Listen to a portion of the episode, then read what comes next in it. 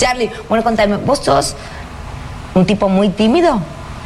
Soy tímido, cuadrofénico, esquizofrénico, este, neurótico, este, bueno, una serie de cosas. ¿Cuadrofénico qué es? Cuadrofénico es tener doble esquizofrenia.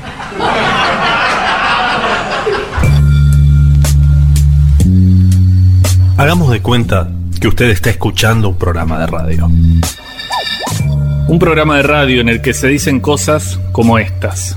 Si una noche de invierno un viajero, asomándose desde la abrupta costa, sin temer el viento y el vértigo, mira hacia abajo, donde la sombra se adensa en una red de líneas que se entrelazan. En una red de líneas que se intersecan sobre la alfombra de hojas iluminadas por la luna, en torno a una fosa vacía. ¿Cuál historia espera su fin allá abajo? Pregunta usted, oyente, mientras cierra los ojos y piensa. Si una noche de invierno. Charlie.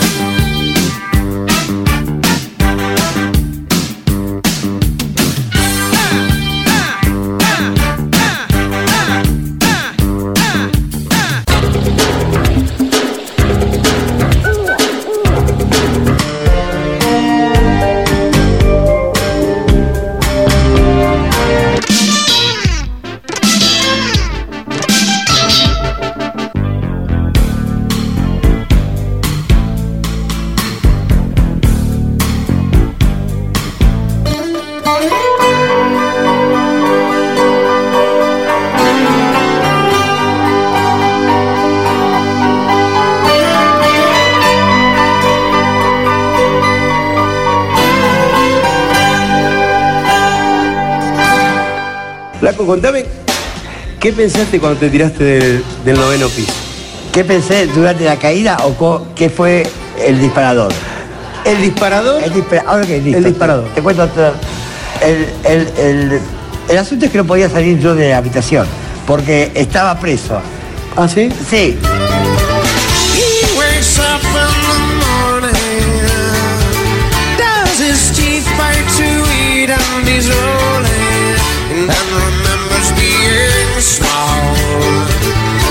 Playing under that sable and dreaming. Take these chances,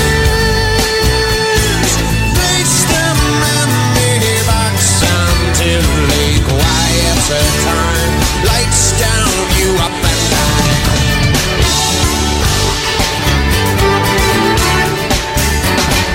Lights down, you up and down. Y, pero para la juventud argentina, ¿qué, qué, qué, qué hay, Flaco? Cero Esto- amor.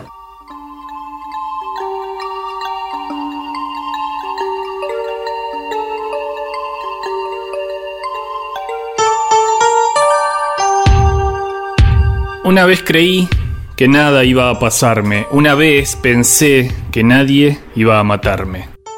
El tiempo pasó entre rayuelas y cometas, entre un amor y bicicletas. Y aunque estuviera solo, sabía jugar, aunque quisiera llorar. Son palabras de Charlie García en su canción Reloj de Plastilina y son también una guía para pensar su vida. Yo te quería amar y no sabía tu nombre. Te quería encontrar, pero no sabía dónde. Dice Charlie después, y más adelante, nadie pudo ver que el tiempo era una herida. La voz de Carlos Alberto García Moreno es una manera de hacer un viaje por esa herida. Los espejos y sonrisas la sortijan para todo de amor. Un viaje fantástico. Un viaje que cumple 70 años. Esta es la voz de Charlie en 1976. Es una nueva música, porque todavía las canciones que estamos haciendo nosotros no se han inventado ninguna, se las creamos todas. Y creo que es una música muy de acá, o sea, muy de este lugar, que no sé, que tiene una proyección al futuro. Esta es la voz de Charlie en 1979.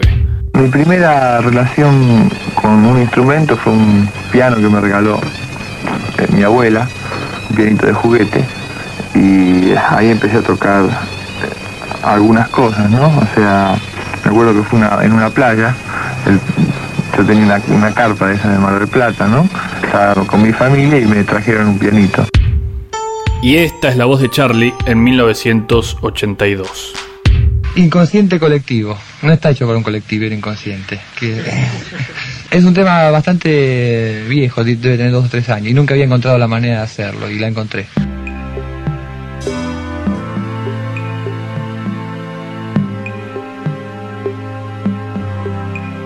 Salgo a caminar y sigo imaginando. Fui lo que creí, soy lo que está pasando. No quiero llorar, no quiero estar envuelto en penas, siempre arrastrando estas cadenas. Si el tiempo no es amigo, no importa más. Yo solo quiero jugar. Así jugaba la voz de Charlie García en 1985. También tiene, tiene que ver, ¿sabes? También con qué? Con la ideología de la televisión. Y, y con los programas que se pasan en televisión y digamos como la televisión en sí, o sea, a mí me, me- me gusta la televisión, sea, yo soy un tipo que prendo la tele y veo, ¿no? Pero este, creo que por lo menos en Argentina no, no, no hay programas, eh, digamos, donde vos puedas decir lo que quieras, donde se te trate bien, donde se te trate como un artista. Y esta es la voz de Charlie en 1989. El, el título de No Play es irónico, porque en Argentina me preguntan, ¿cómo? Porque No no dice cómo conseguir chicas. Como si yo supiera cómo conseguir chicas, pondría una academia y me dedicaría a cobrar.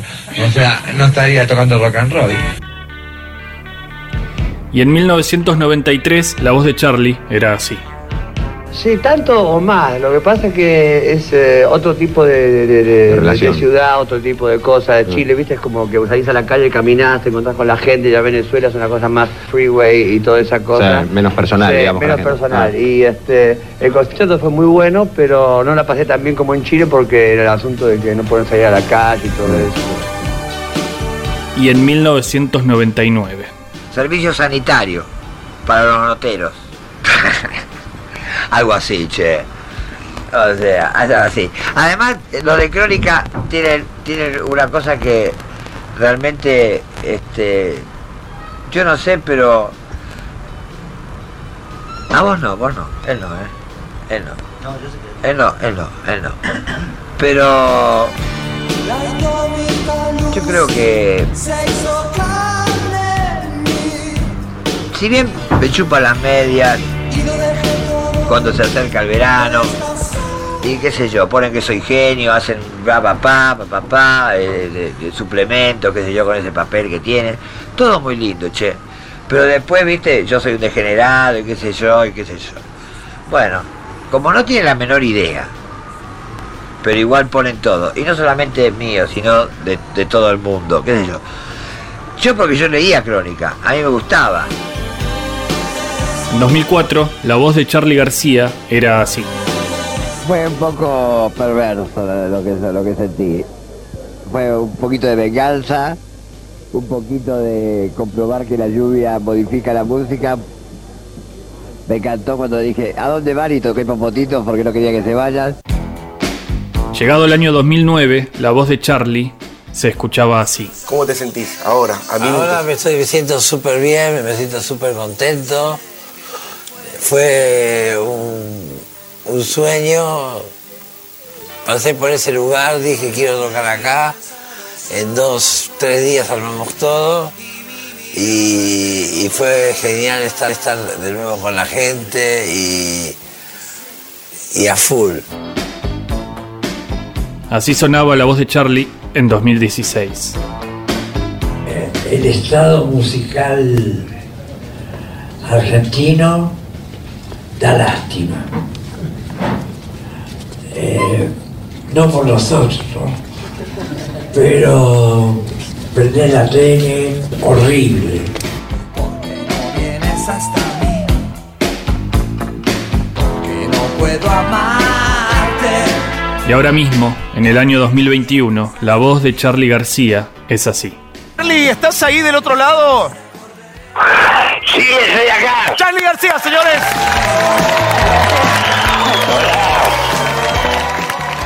Charlie, qué lindo escucharte y queremos escucharte a vos. ¿Estuviste viendo el programa? Estuve viendo el programa y me, me encantó. Bien. Qué lindo que sos, qué lindo que sos. Acá hay mucho amor, mucha gente que te quiere muchísimo, muchísimo. Sí, no lo sé. Lo sabía ya porque conozco a muchos de ellos. Y estoy eh, expectante. Siempre los cumpleaños son raros, ¿viste? Jugar. Jugar, dice Charlie. Solo quiero ver jugar. Yo solo quiero jugar. Solo quiero jugar. Remata con su voz de plastilina.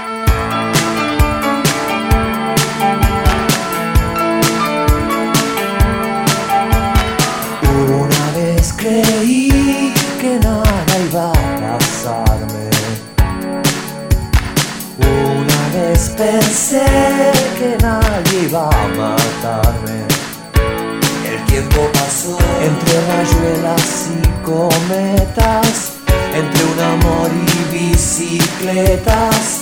Y aunque estuviera solo, sabía jugar. Aunque quisiera llorar.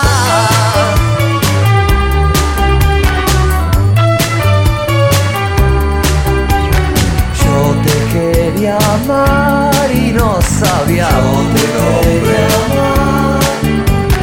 Te quería encontrar, pero no sabía dónde. Quería que todo fuera eterno. Se fue el amor, llegó el invierno. Y anduve tiritando en cualquier lugar. Y solo pude llorar.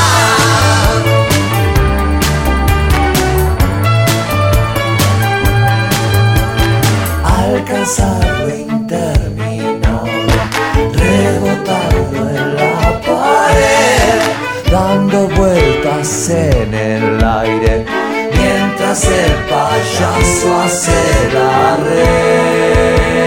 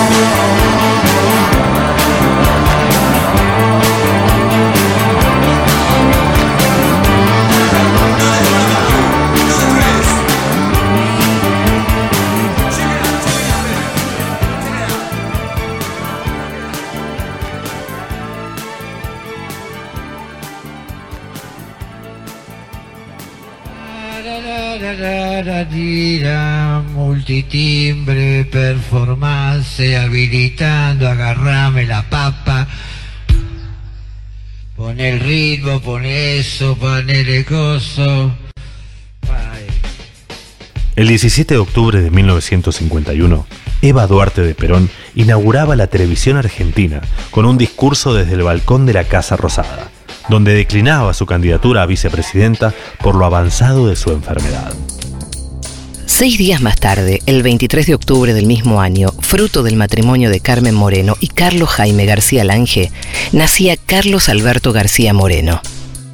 Su padre era un ingeniero químico de ascendencia holandesa que había escrito varios libros y era dueño de la única fábrica de muebles de fórmica de todo el país. El hogar de los García Moreno era un petit hotel, casualmente de la calle Moreno, número 58, que contaba con todos los lujos de una familia acomodada. Sala de costura, cancha de paleta y un montacargas en el que se bajaban al comedor los manjares que preparaban en el tercer piso un grupo de cocineras.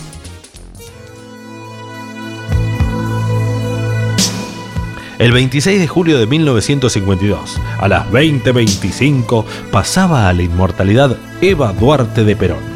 Se organizó un velorio que duró 16 días, donde millones de personas pasaron a despedir el féretro de Vita.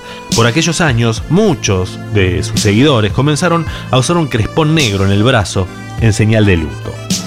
Aquel luto pronto devino en un símbolo peronista y los opositores a Perón buscaban que dejara de llevarse en lugares públicos.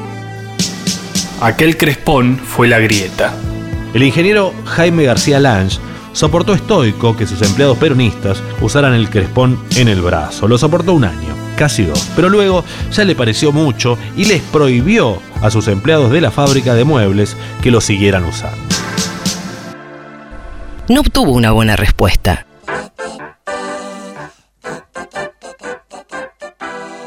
Los trabajadores iniciaron un paro en la fábrica que llenó de angustias al ingeniero holandés. Para paliar esta angustia, su mujer le recomendó que se olvidaran de los problemas viajando a Europa.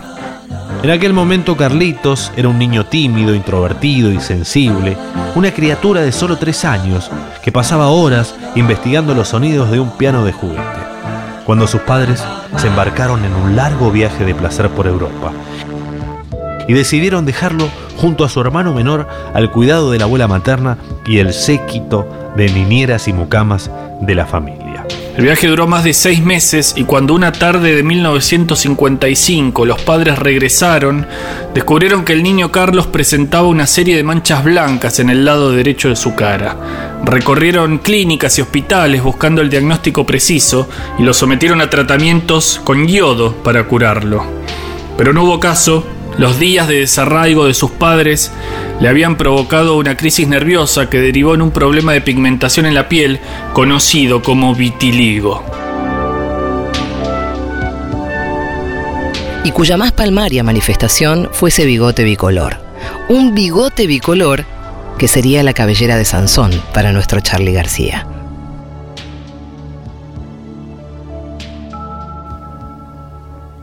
En los pliegues de la historia se guarda una realidad alternativa donde el padre de Charlie García no era un fanático antiperonista y entonces no prohibía a sus empleados rendir el luto por su líder y entonces el ingeniero no se angustiaba y su esposa no lo convencía de viajar a Europa. Entonces el niño Carlos no tenía una crisis nerviosa y entonces no se le manifestaba el vitiligo.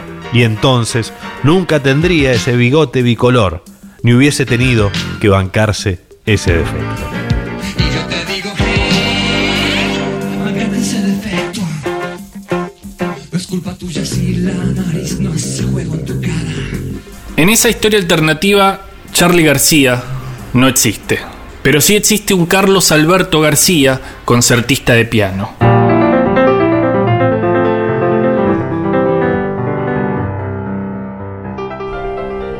Porque sin vitiligo, Charlie no sería Charlie. Sin vitiligo, Carlos Alberto hubiera seguido el camino recto impuesto por su madre cuando descubrió con asombro que el niño Carlos interpretaba en su piano de juguete Torna a Sorrento, la melodía que venía en una cajita musical. El niño Carlos, sin vitiligo, jamás se hubiera apartado del ala de Julieta Sandoval, su profesora de piano en el Conservatorio Thibaut Piazzini. Hubiera sido un niño católico, ferviente creyente en la idea de que para llegar a elevarse como los grandes genios necesitaba atravesar el camino del sufrimiento. El niño Carlos se hubiese autoflagelado, atado a un piano con alambres de púa para finalmente lograr su primera actuación en público el sábado 6 de octubre de 1956 a las 6 de la tarde. El vitiligo nos dio al Charlie García rockero. Sin vitiligo hubiésemos tenido otro Carlos García. Un Carlos García que hubiese roto el panorama internacional de la música culta, con sus composiciones monumentales al piano. Para Adela, Suite en Sol Mayor para Dinosaurios, No bombardeen el Danubio Azul, Quinta Sinfonía de Palermo, Promesa sobre Bizet, Demoliendo Chopins, Buscando un símbolo de Bach.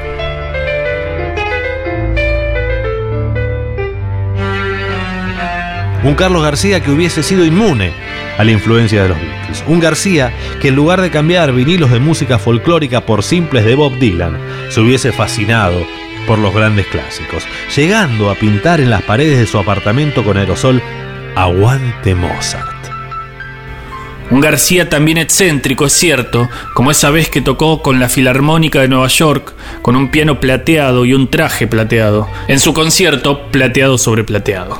y otras mil composiciones que un atildado y al mismo tiempo revolucionario concertista Carlos Alberto García no hubiese legado si no fuera porque su padre fue un encumbrado antiperonista. Algo de ese concertista de piano clásico que nos perdimos está presente en el Charlie García que nos llegó hasta nosotros. Se escapa en mil pasajes de su obra. Sin embargo, sin dudas, el hit Correte Beethoven, acá llega Charlie García, lo resume mejor que nada.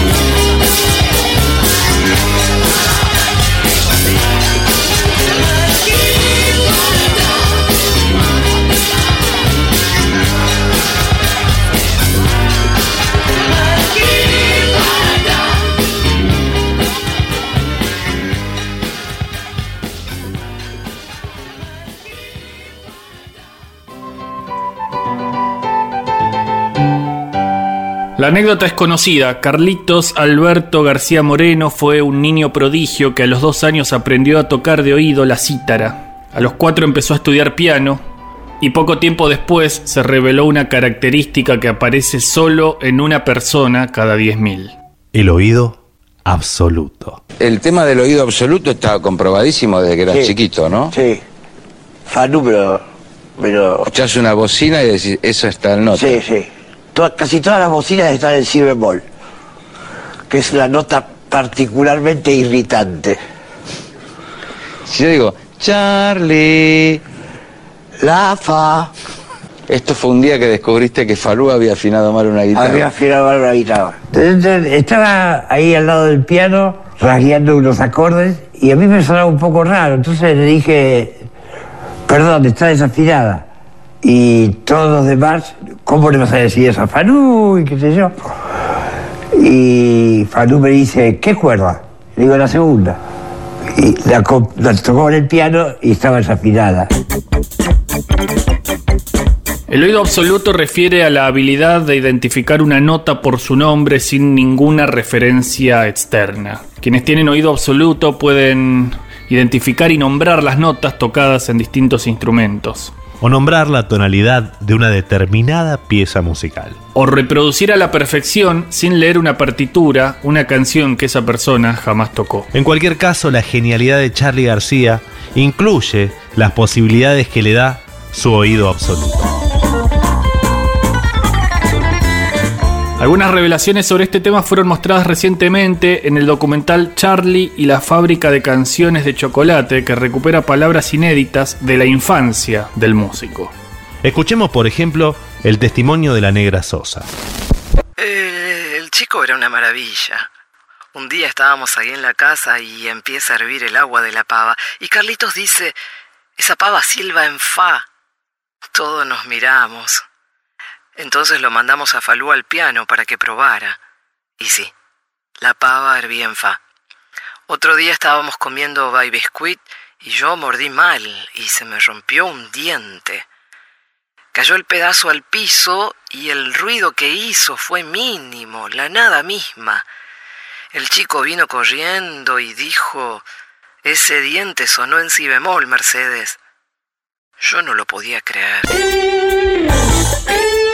La voz de Mercedes no puede acusarse de ser mentirosa, habrá que creerle. Y también habrá que creerle al propio Charlie, que siendo todavía un niño grabó esto en una cinta de juguete que fue recuperada para el documental. Hola, me llamo Carlitos y hoy me pasó una cosa re rara. Papá mientras hacía el asado eructó y se tiró un pedo. El eructo fue en do sostenido, el pedo fue en sol. Es verdad que el oído de Charlie es absoluto, pero esto ya parece demasiado. Como esta escena del documental grabada con una cámara casera y recuperada muy recientemente. Mamá, ¿puedo ir a tocar el piano? No, hijo, estuviste 20 horas tocando el piano. Quédate con los tíos un rato. No quiero. El tío chupa el mate y hace un la sostenido. La tía recién se sonó la nariz en mi bemol.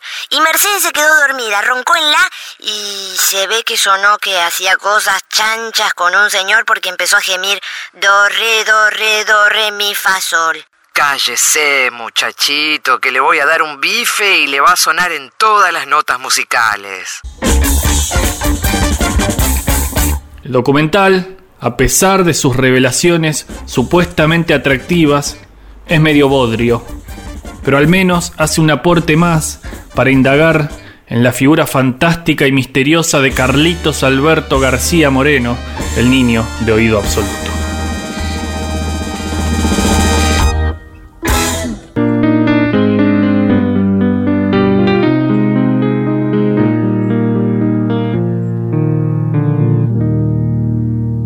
Tiempo es un vidrio, tu amor un faquir, mi cuerpo una aguja, tu mente un tapiz. Si las sanguijuelas no pueden herirte, no existe una escuela que enseñe a vivir.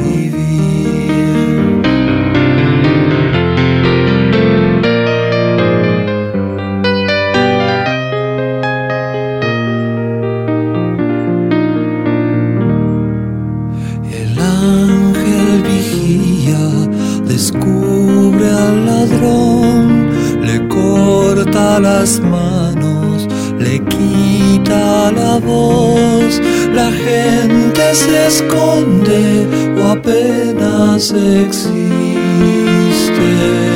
se olvida del hombre,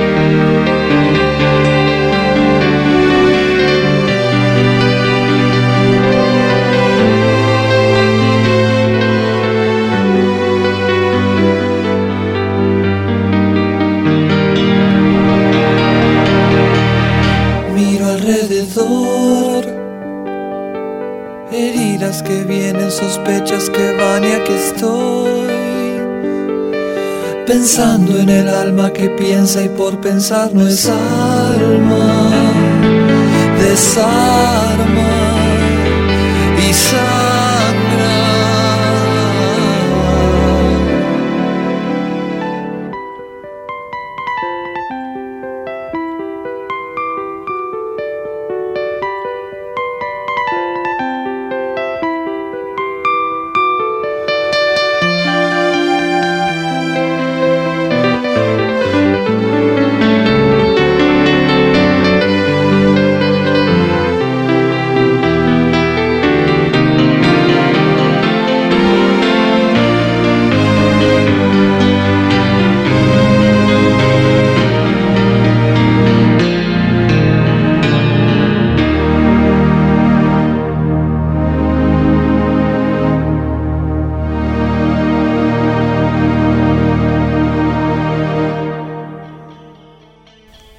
Alicia empezaba ya a cansarse de estar sentada con su hermana a la orilla del río cuando de pronto saltó cerca de ella un conejo blanco de ojos rosados que le dijo, ¿Quién sabe, Alicia? Este país no estuvo hecho porque sí. Te vas a ir, vas a salir, pero te quedás. ¿Dónde más vas a ir?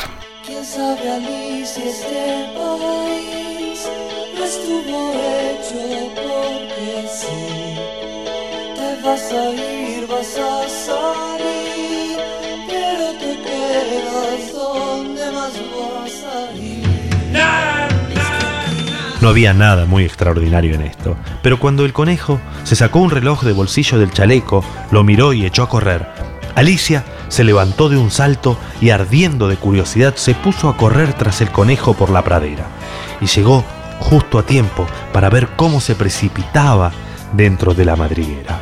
Un momento más tarde, Alicia se metía también en la madriguera. Aquí sabes el trabalenguas, trabalenguas. El asesino te asesina. Es mucho para ti, se acabó ese juego que te hacía feliz. Se acabó ese juego que te hacía feliz.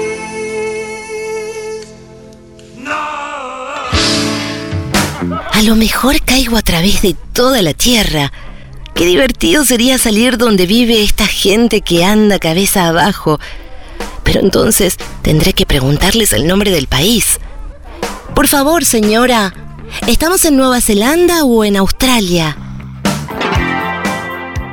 Cuando de pronto, cataplum, fue a dar sobre un montón de ramas y hojas secas.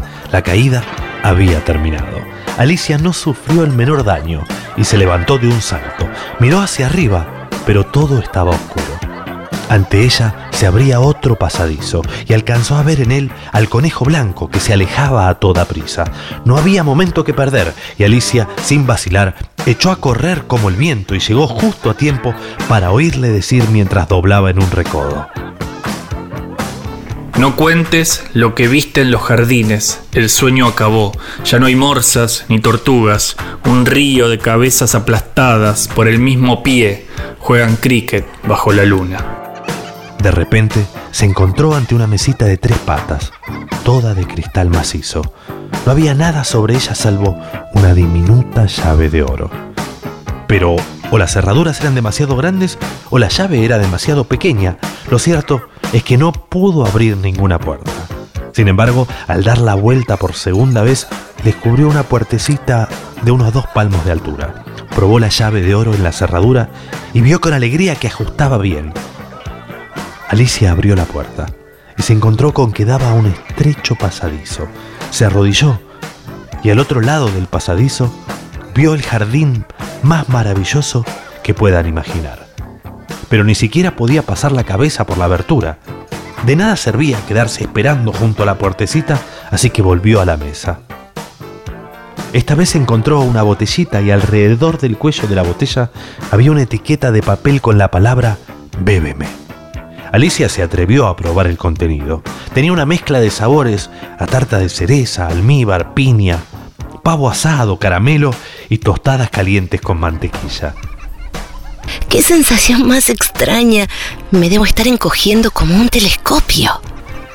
Y así era. En efecto, ahora medía solo 25 centímetros y su cara se iluminó de alegría al pensar que tenía la talla adecuada para pasar por la puertecita y meterse en el maravilloso jardín. Estamos en la tierra de nadie, pero es mía. Los inocentes son los culpables, dice su señoría, el rey de espadas. Juguemos a que existe alguna manera de atravesar el espejo. Juguemos a que el cristal se hace blando como si fuera una gasa de forma que pudiéramos pasar a través. Pero ¿cómo? Si parece que se está empañando ahora mismo y convirtiéndose en una especie de niebla. Apuesto que ahora me sería muy fácil pasar a través. Mientras decía esto, Alicia se encontró con que estaba encaramada sobre la repisa de la chimenea, aunque no podía acordarse de cómo había llegado hasta allí. Y en efecto, el cristal del espejo se estaba disolviendo, deshaciéndose entre las manos de Alicia, como si fuera una bruma plateada y brillante. Un instante más y Alicia había pasado a través del cristal y saltaba con ligereza dentro del cuarto del espejo.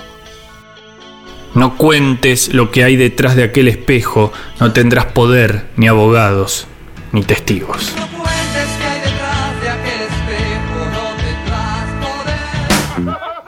Al poco rato volvió a oír un ruidito de pisadas a lo lejos y levantó la vista esperanzada. Era el conejo blanco que volvía con un trotecito saltarín y miraba ansiosamente a su alrededor como si hubiera perdido algo. Alicia comprendió al instante que estaba buscando el abanico y un par de guantes blancos de cabretilla y llena de buena voluntad se puso también ella a buscar por todos lados. Pero no encontró ni rastro de ellos. ¿Cómo, Miriam? ¿Qué demonios estás haciendo aquí? Corre inmediatamente a casa y tráeme un par de guantes y un abanico. ¡Aprisa! Alicia se llevó tal susto que salió corriendo en la dirección que el conejo le señalaba, sin intentar explicarle que estaba equivocándose de persona. Se ha confundido. Vaya sorpresa se va a llevar cuando se entere de quién soy. Pero será mejor que le traiga su abanico y sus guantes. Bueno, si logro encontrarlos. Enciende los candiles que los brujos piensan envolver a nublarnos el camino. Si como una de estas pastas, seguro que producirá algún cambio en mi estatura. Y como no existe posibilidad alguna de que me haga todavía mayor, supongo que tendré que hacerme forzosamente más pequeña. Se comió pues una de las pastas y vio con alegría que empezaba a crecer de tamaño. En cuanto fue lo bastante grande como para pasar por la puerta, corrió fuera de la casa y se encontró con un grupo bastante numeroso de animalitos y pájaros que le esperaban. En el momento en que apareció Alicia, todos se abalanzaron sobre ella, pero Alicia echó a correr con todas sus fuerzas y pronto se encontró a salvo en un bosque espeso. Estamos en la tierra de todos, en la vida, sobre el pasado y sobre el futuro, ruinas sobre ruinas, querida Alicia, se acabó ese juego que te hacía feliz.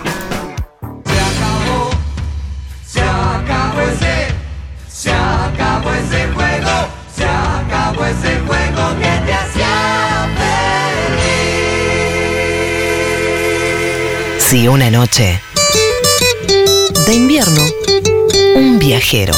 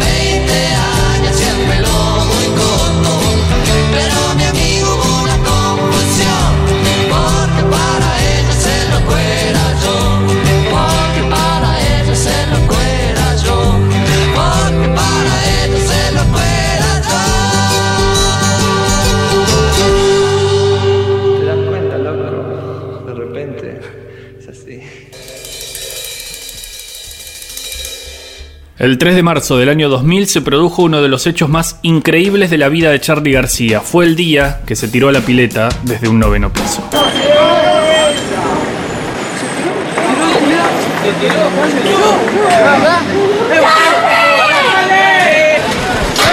Bueno, en este momento, eh, hace unos minutos parece que se acaba de tirar Charlie de la terraza del Hotel Aconcagua hacia el sector de la pileta. Bueno, está bien Charlie, afortunadamente, para alegría de todos los fans. Está muy bien. Está descansando en la pileta. Esta es la primera, es la primera cosa deportiva que realmente estoy disfrutando. ¿Hasta cuándo te quedas Mendoza? ¿Hasta cuándo te quedas en Mendoza, Charlie? Mira, esto fue lo último. ¿Ya está? ¿Ya te vas? Sí, ahora me voy a un larguito. Charlie, ¿dónde dejaste la capa de Superman? La cosa había empezado la noche anterior. Charlie a tocar a Mendoza. Después del show, una mujer lo agredió en un bar y le pegó un botellazo. Charlie volvió al hotel con la cara toda ensangrentada. A las 8 de la mañana, la policía se lo llevó por la fuerza para aclarar el incidente. Un comisario le dijo, para mí usted es una persona común y corriente. A Charlie no le gustó. Varias horas más tarde logró que lo dejaran volver al Hotel Aconcagua. Para demostrar que él no era una persona común y corriente, ¡pum! Se tiró. Las imágenes son tremendas. El tipo se podría haber matado, por supuesto, pero lo que no se sabe es que ese no fue el único día que Charlie puso en riesgo su propia integridad física. De hecho, lo hizo cientos de veces. Para hablar de este tema hoy nos visita Adela del Elisi, biógrafa de Charlie García y autora de libros como Fui de la cama al living y no pasó nada, No voy ni en tren ni en avión porque me da alta fiaca y las promesas sobre el bidet me las paso por el SeaWorld. ¿Cómo estás Adela? Bien, bien, bien, bien. Gracias por la invitación, querido. Adela, en uno de tus libros vos contás un incidente con unos leones en un hotel de Tasmania. De Tanzania, eh, discúlpame que te corrija. No, no, por favor, me disculpo yo. Eh, Tanzania, ok. Charlie estaba de gira con Ceru Girán. Y se había montado en un huevo asnar que se la pasaba queriendo hablarle de cosas, de arreglos, bla, bla. Y Charlie quería estar tranquilo, sin hacer nada. Entonces dijo, me voy al zoológico. Y se fue. A las cuatro o cinco horas sus compañeros empezaron a preocupar, ¿no? Porque él no volvía. Entonces van hasta el zoológico y se lo encuentran a Charlie metido en la jaula de los leones, tirándole de la cola a uno y jodiendo a otro con un palillo de la batería de Oscar Moro. Una locura. Una locura, imagínate. Un inconsciente total. Nadie entendía nada, ni cómo había entrado, ni por qué se le había dado por hacer eso. Pero bueno, salió como si nada y se salvó de que se lo morfara. Ahora decime, Adela, vos que lo investigaste tanto, ¿hay otras anécdotas de Charlie García estando en peligro extremo, podemos decir? Uf, miles, querido, miles. Está el día en el que le tocó el culo a un mono y lo agarraron a piñas entre varios orangutanes. O el día que se trepó al Empire State del lado de afuera. O cuando viajó en la línea B del subte a las 8 de la mañana. ¿Pero qué le pasó? Nada, nada. Se quiso subir en Pueyrredón. Imagínate. Adela, ¿vos estás pensando en algún otro libro sobre Charlie? Sí, sí, justamente estoy trabajando en uno muy interesante. Eh, Todavía no sé si se va a llamar Yo no quiero comerme los mocos o Raros peinados en los huevos. Suenan atrapantes los dos. Sí, sí, capaz al final le ponga La ruta del balompié. La cosa es que ahí sí sigo contando historias de Charlie cuando estuvo al borde de la muerte por boludo, básicamente, ¿no? Ah, pero es un poco igual a los otros libros, ¿no? Es que me faltó contar el día que Charlie se dio una ducha mientras metía los dedos en el enchufe, o cuando hizo bungee jumping usando su miembro en lugar de una cuerda, o cuando le pidió a un mozo porteño que le calentara más los videos. Todos momentos ciertamente peligrosos. La verdad es que es un genio, pero es un inconsciente. Esas cosas no se pueden hacer. Adela, muchísimas gracias por venir, te agradecemos muchísimo que hayas estado con nosotros. No, no, gracias a ustedes. sí. Los invito a seguirme en Instagram. Eh, mi cuenta es arroba en el carrusel está tu vieja. Ahora mismo empiezo a seguirte. Bueno, dale, Diego, no pasa nada. Me vas a empezar a seguir, mentiroso. Fue Adela del Elisi, biógrafa de Charlie García, aquí en Si una noche de invierno, un viajero.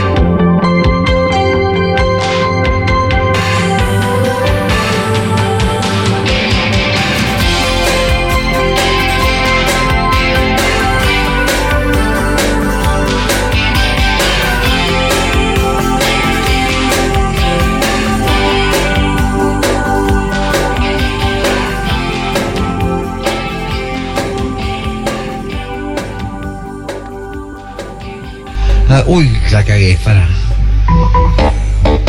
No.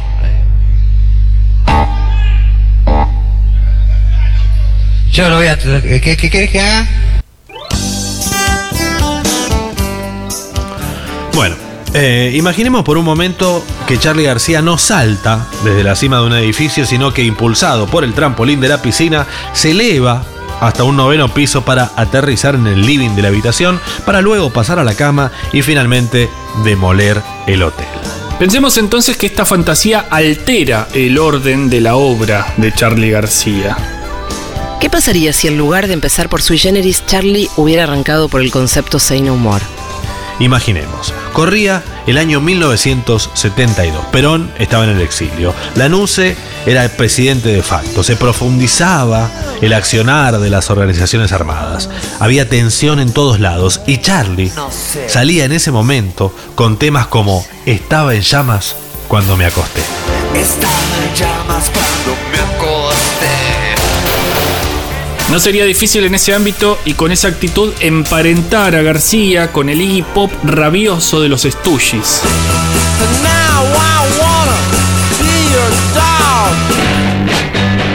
O con el ruidoso Lou Reed de los primeros álbumes de Velvet.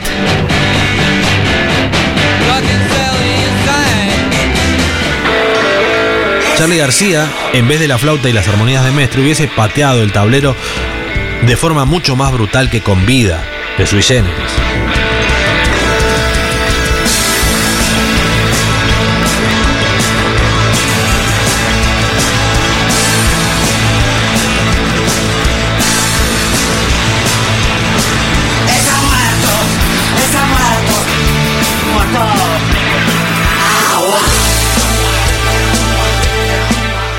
Say No More hubiese roto al medio ese pacifismo hippie de aquel momento.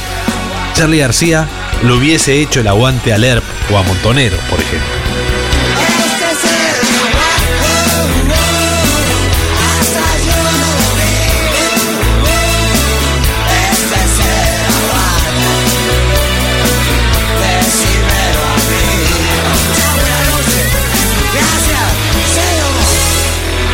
Y pero entonces, ¿qué pasaría con sui generis? Perderíamos.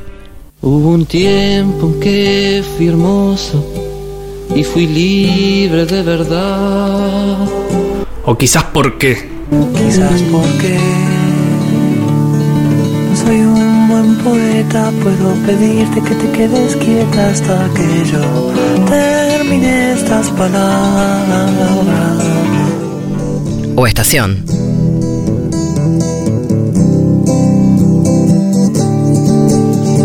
Todos sabemos que fue un verano descalzo y rubio. ¿Qué pasaría con esos himnos? Si trocamos Sui Generis por la etapa Say No More, podríamos creer que Sui Generis llegaría entonces más o menos pasando la mitad de la década del 90. Con un menemismo que había apagado las manifestaciones políticas, donde todos estábamos un poco atontados, mareados de sentimentalismo bastante soft, tomando B8 o comiendo papas fritas Pringles, en ese plan.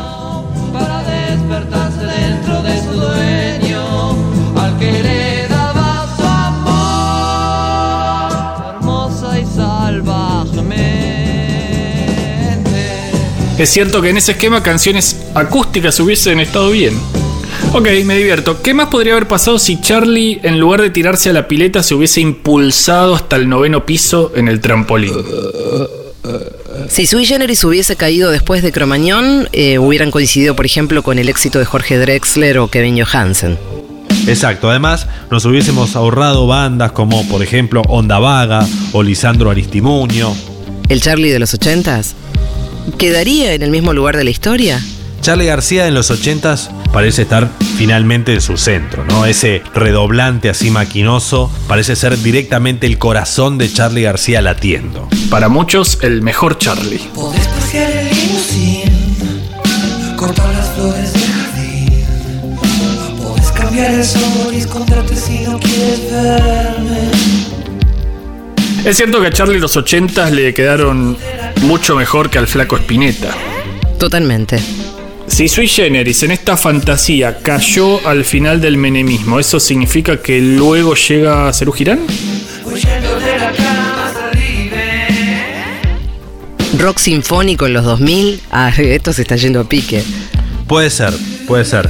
Pero podríamos pensar a Cerú metido en esa efímera corriente stoner que tuvimos. Eh, Cerú Girante parece como que está muy lejos de Natas. Lejísimos. Tenés razón, en realidad Cerú Girán para mí debió ser el primer grupo de, de Charlie, como antes que Sui Generis. Ahora me gusta más. Cerú está más cerca de Genesis o de Van der Graaf Generator. ¿Qué importan ya tus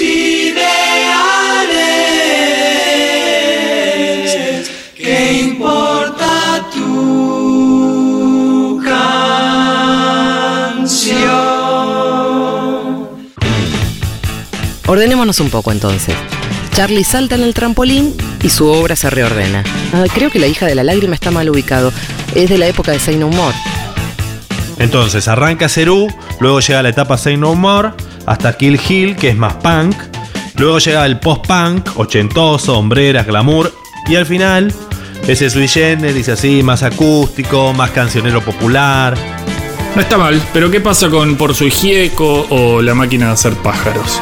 Mm, eh, la máquina de hacer pájaros es un nombre tipo grupo indie de La Plata, ¿no? Tipo Prieto viaja al cosmos con Mariano o Juan y los que ríen, algo así.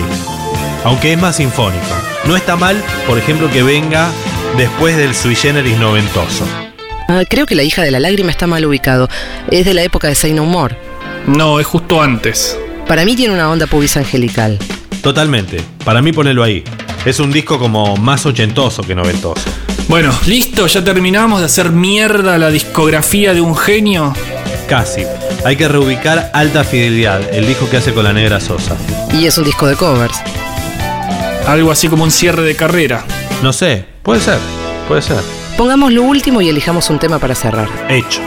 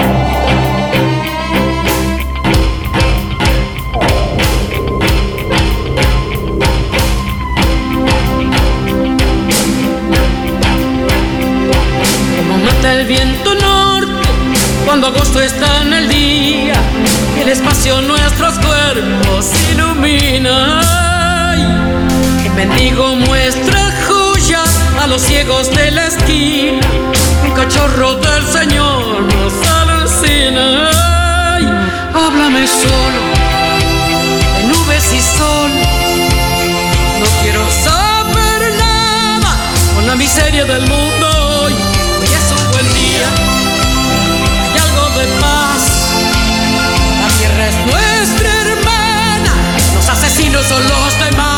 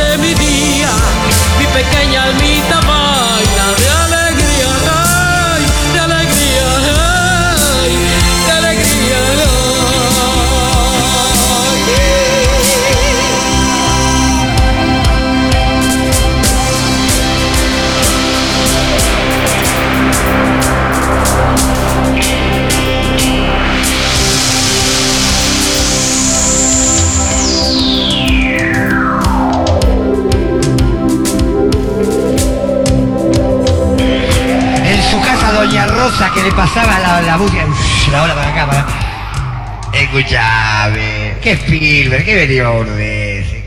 El Señor esté con ustedes. Con tu espíritu. Que la bendición de Dios Todopoderoso, Si una noche Padre, de invierno, Hijo un viajero y Espíritu Santo descienda y permanezca siempre con ustedes. Amén. Vayamos en paz. Demos, Demos gracias a Dios.